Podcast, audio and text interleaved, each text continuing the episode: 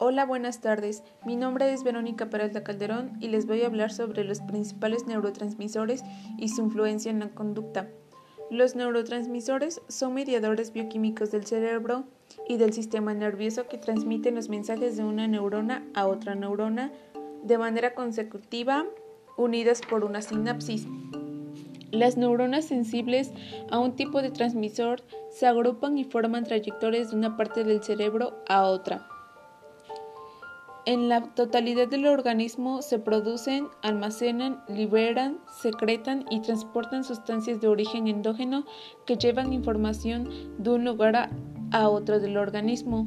Dentro de estas sustancias encontramos tanto neurotransmisores como hormonas, entre otras todas producidas con el fin de hacer llegar información a un objetivo distinto de donde se produjo.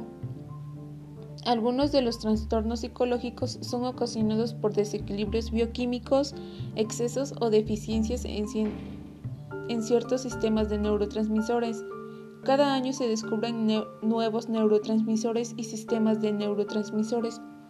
Los ejemplos de algunos neurotransmisores son la acetilcolina, se requiere para aprender y memorizar. Participa en la contracción muscular y en la percepción sensorial cuando estamos despiertos. Facilita los procesos de aprendizaje, especialmente el de tipo perceptivo. Otro ejemplo es la dopamina. Su función es iniciar el movimiento normal del músculo, influye en la atención y la habilidad para concentrarse. Produce placer en niveles altos que te hacen sentir bien.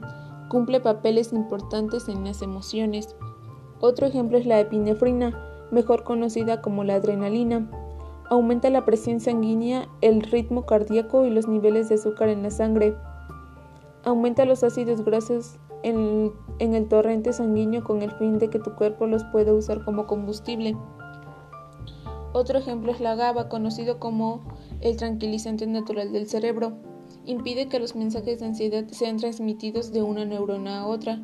Cuando el cerebro no produce bastante este neurotransmisor, se pueden presentar ataques de ansiedad, depresión y pánico.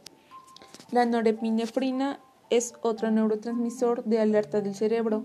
Prepara para la acción en situaciones amenazantes. La sobreproducción de este neurotransmisor puede conducir a la irritabilidad, ansiedad e insomnio.